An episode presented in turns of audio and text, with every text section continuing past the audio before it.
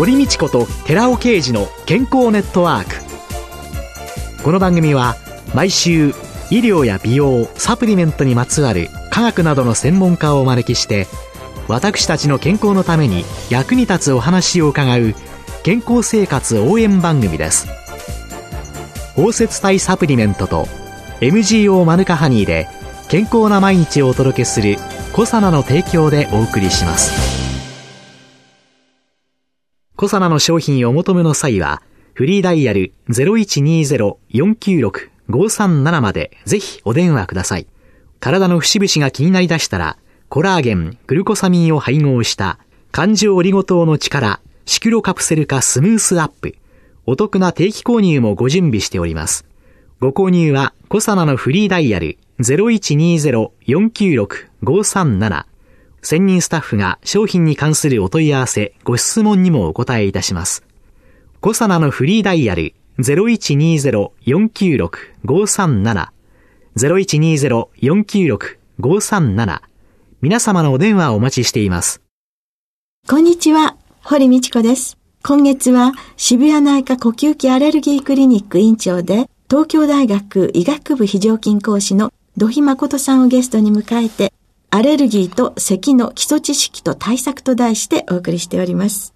花粉症っていうと、ひどい人は咳が出る。はい、これってなんか喘息に似てるようにも思うんですけれども。花粉症と気管支喘息との関係は、 One airway、one disease。一つの気道、一つの病気と、非常に近い病気だと。片っぽは鼻で反応が起きますし、片っぽは気管支で起きますけども、起きるメカニズムは非常に近いということが言われています。2年前に我が国でアレルギー性鼻炎の患者さんと喘息の患者さんの関係を調べた2万人以上の臨床研究があるんですけども、はい、この結果はですね、例えばアレルギー性鼻炎の患者さんの約3分の1の方が咳のような喘息症状を示しているということが分かりました。逆に喘息の患者さんはおよそその3分の2がアレルギー性鼻炎を合併しているということで、両者はほとんど合併していると。つまり花粉症の患者さんというのは極端に言えばもう喘息の予備軍であると。ただその程度の個人差があって、咳が出る方もいれば出ない方もいますけど、鼻に炎症がある場合には気管支にも多かれ少なかれ炎症があると。そういうふうにあの考えられてきています。咳っていうのは、はい、一体どのようなメカニズムで起こるんでしょうか、はいはい、咳というのはもともとやはり異物が入ってきた時にそれを外に出してしまう防御メカニズムとしてあるわけですけれども、咳受容体という知覚神経の末端が我々の組織にはありまして、喉から気管支、あるいは胸膜、横隔膜、それ以外に外耳道ですね、耳にもあると言われてますね。そういうところにある咳受容体に対して何らかの刺激が加わった場合に、これは例えば異物を、あるいは有毒ガスとかですね、あるいは炎症性の物質とか、はい、そういったものが咳受容体を刺激すると神経の反射が起きまして、脳にある円髄という場所に脊中枢という中枢器官があるんですけど、はい、そこに信号が伝達されます。その結果、その円髄から逆に喉や気管支の筋肉を収縮される信号が行きまして、はい、それで咳の反射が起きると。あるいは、えー、正門が急に塞がると。正門が塞がって、呼吸の筋肉がぐっと収縮することで咳が出ると。あともう一つ、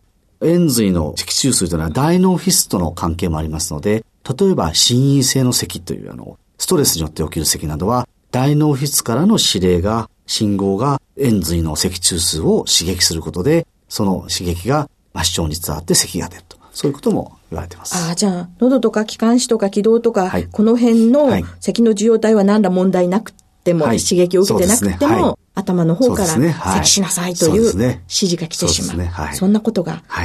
るんですね。極端な場合は、あの、食道とか耳にも、今申し上げたような咳状態があるので、耳をかいただけで咳がするということもないわけではないですね。そういう事例もあります。そういう咳っていうののメカニズムというのは分かったんですけれども、咳にもいろんな種類はい、そうですね。はい、咳の分類っていうのは、例えば咳の内容とかですね、はい、えー、あるいは時期、続く時期とかそういったものにいくつかの分類がなされています。例えば、あの、痰を伴うような咳、これを湿性ですね、はい、潤った咳と書いて、はい、湿性の外装咳と言いますし、はい、痰を伴わない、いわゆる空咳ですね。はい、これは寒性の外装というふうに呼ばれています。痰の内容についても、例えば黄色い海のような痰である場合もあれば、サラサラとした衝液性の痰であることもありますね。はい。そういった分類がなされます。うん、あと、2番目の分類は持続期間ですね。どれぐらい続いているかということで、はい、いわゆる急性の咳っていうのは、だいたい3週間以内の咳を言います。で、さらにこれを1週間以内の超急性と3週間までの亜急性に分類することもありますけど、咳の持続時間が3週間以内の咳を急性の咳と呼んでいます。で、次に遷延性外装、少し伸びていくですね。長引いてる咳。これがあの、3週間から2ヶ月ぐらいの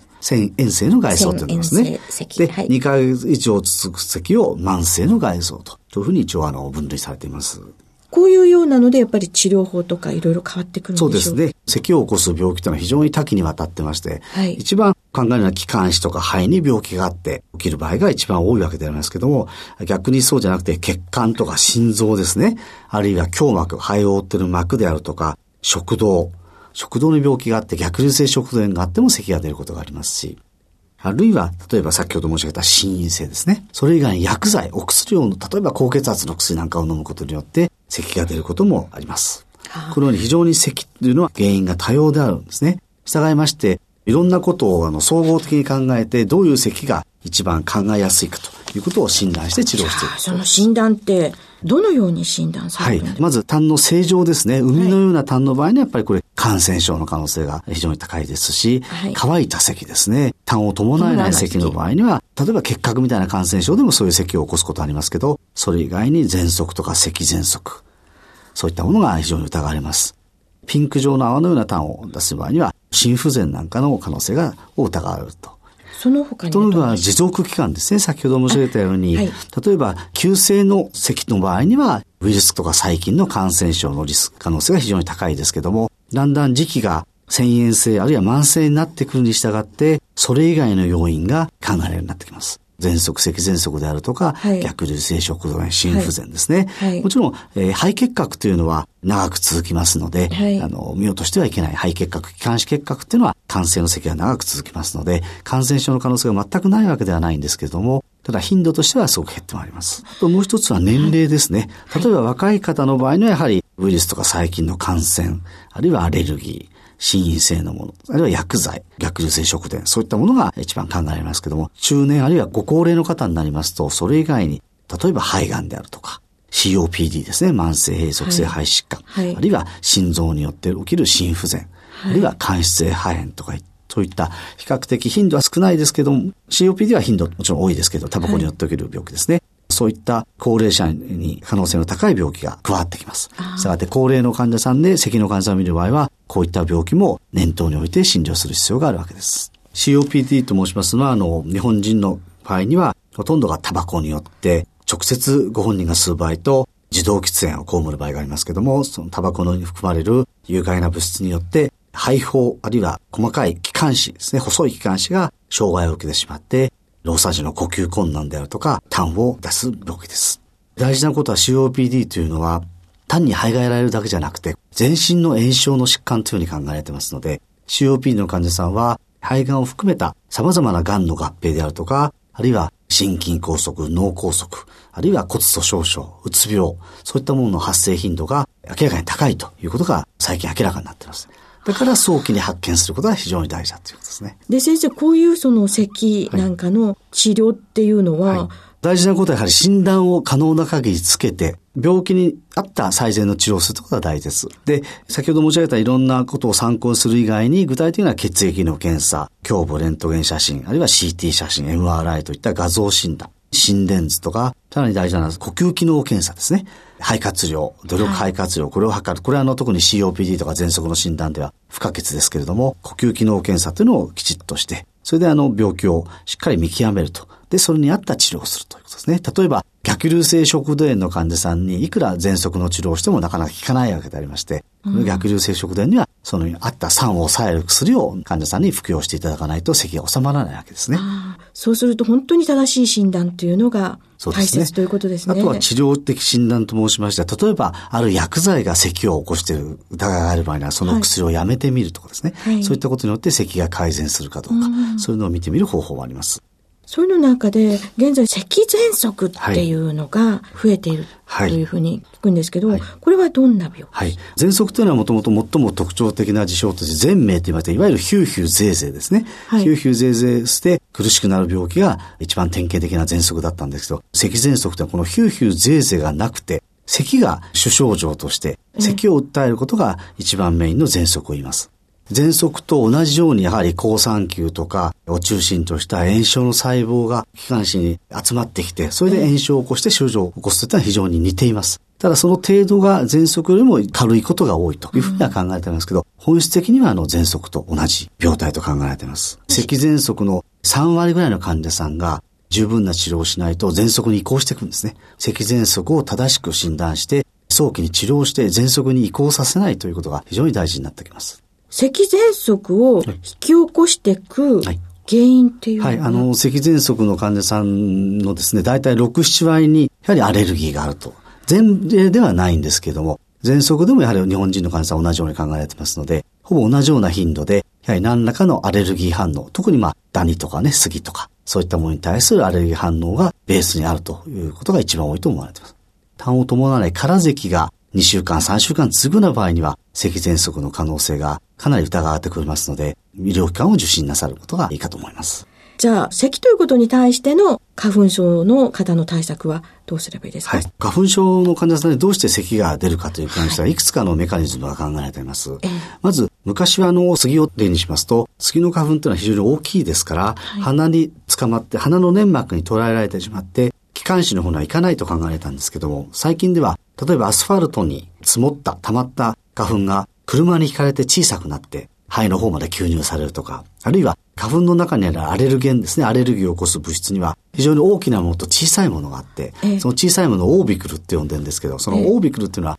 直径が数マイクロですので、気管支の方まで十分に到達すると言われています。さらに、鼻でアレルギーが起きていますと、そこで活性化された炎症の細胞は、細胞というのは全身を巡りますので、例えば火事が飛び火するように、鼻から気管支の方にその細胞が行って、そちらの気管支の方でさらに炎症を起こすと。そういったことも考えています。で、咳の対策はどうして、はい、そうですね。従いまして、あの、大事なことは、花粉症の患者さんで、気道の方に炎症があるかということをチェックすることが非常に大事で、一つは一番できることが、あの、呼吸機能検査ですね。あ、じゃあもう花粉症で咳が出てるような方というのは、呼吸機能をきちんと、ね、検査をしてもらう。はい、あともう一つあの、交尾量と言いまして、はい、花粉症の鼻水が前に出ないで喉の方に垂れてくると、先もほど申し上げた咳の受容体となりますので、えー、その後ろに垂れた鼻水が喉で咳受容体を刺激して咳が出る。上気道咳症候群って言われてるんですが、アトピー外装とかね、そういったこともあります。まあ、咳一つとっても本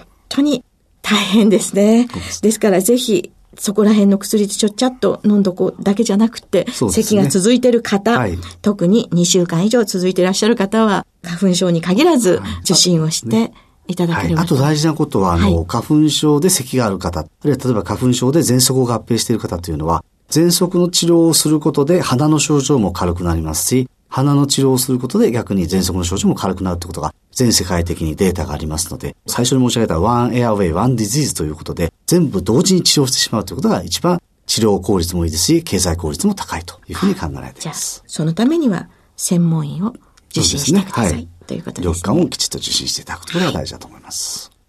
今週のゲストは渋谷内科呼吸器アレルギークリニック院長の土肥誠さんでした。来週もよろしくお願いいたします。よろしくお願いいたします。続いて、寺尾刑事の研究者コラムのコーナーです。お話は草野社長の寺尾刑事さんです。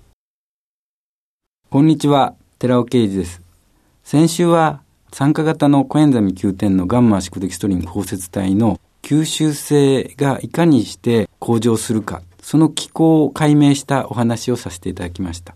ここで再び酸化還元の話に戻りたいと思います。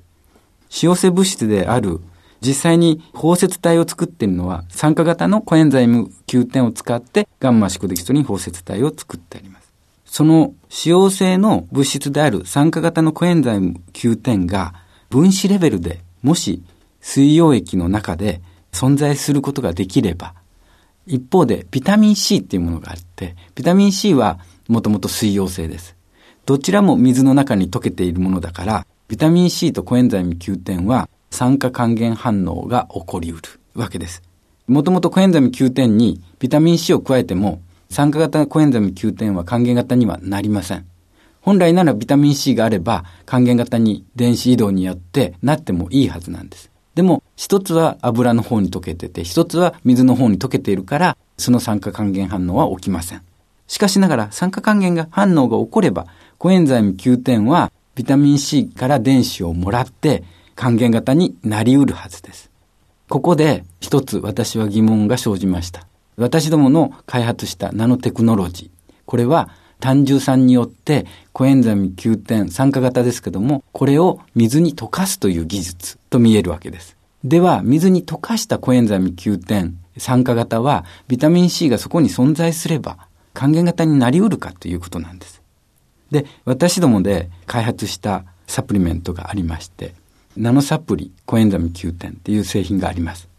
これは10年前に製造を開始したんですけども、で、その配合しているコエンザミ Q10 っていうのはガンマシクルデキストリン包摂体です。で、そこになぜかビタミン C を配合しているんです。なぜビタミン C を入れたかのお話を最初にさせていただきたいんですけども、これは美容系の美肌系のサプリメントとして世の中に出そうとしたからなんです。コエンザミ Q10、美肌として利用できる、その大きな理由っていうのは、肌は角質があって、表皮があって、それから神秘があります。その神秘、最も分厚い神秘を形成しているところで一番重要な働きをしているのがコラーゲンって言います。コラーゲンとエラスチンによって弾力性を持たせているわけです。この弾力性が崩れていくとシワになっていくわけですけども、このコラーゲンを維持するためにはビタミン C が必要です。で、ビタミン C、これ私がいつもコラーゲンを作るときにビタミン C が必要っていうところでの話をさせていただくのが解決病です。この解決病ってどんなものかっていうと、遠泳漁業をしている人が半年ほど地上に戻れなくって、果物とか野菜が取れなかった時に血管が壊れてしまって、それで死んでいくっていうような病気。これ解決病。これなんで血管が壊れるか。ビタミン C が足りなかったから。ビタミン C が足りないことによってコラーゲンが作られなくなって、血管もコラーゲンでできているんですけども、これが壊れていったというものなんですね。ということで、ビタミン C を配合するっていうのは肌にもすごくいいわけです。ということで、私どもでは、このようなコエンザミ Q10 を吸収性を高める意味でガンマシクデキソニン包摂体、そしてビタミン C を配合したサプリメントを用意していました。お話は小佐奈社長の寺尾啓二さんでした。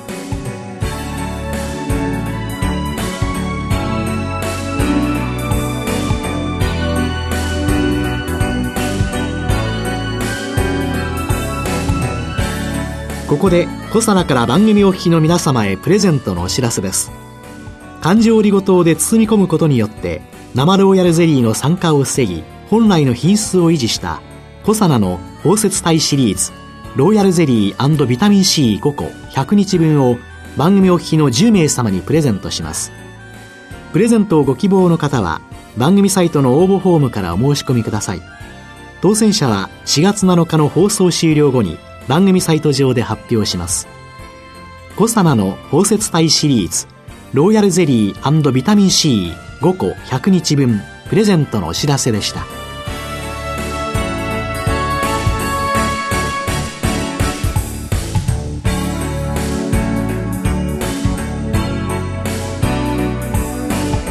堀道子と寺尾啓二の健康ネットワークこの番組は包摂体サプリメントと MGO マヌカハニーで健康な毎日をお届けするコサナの提供でお送りしました。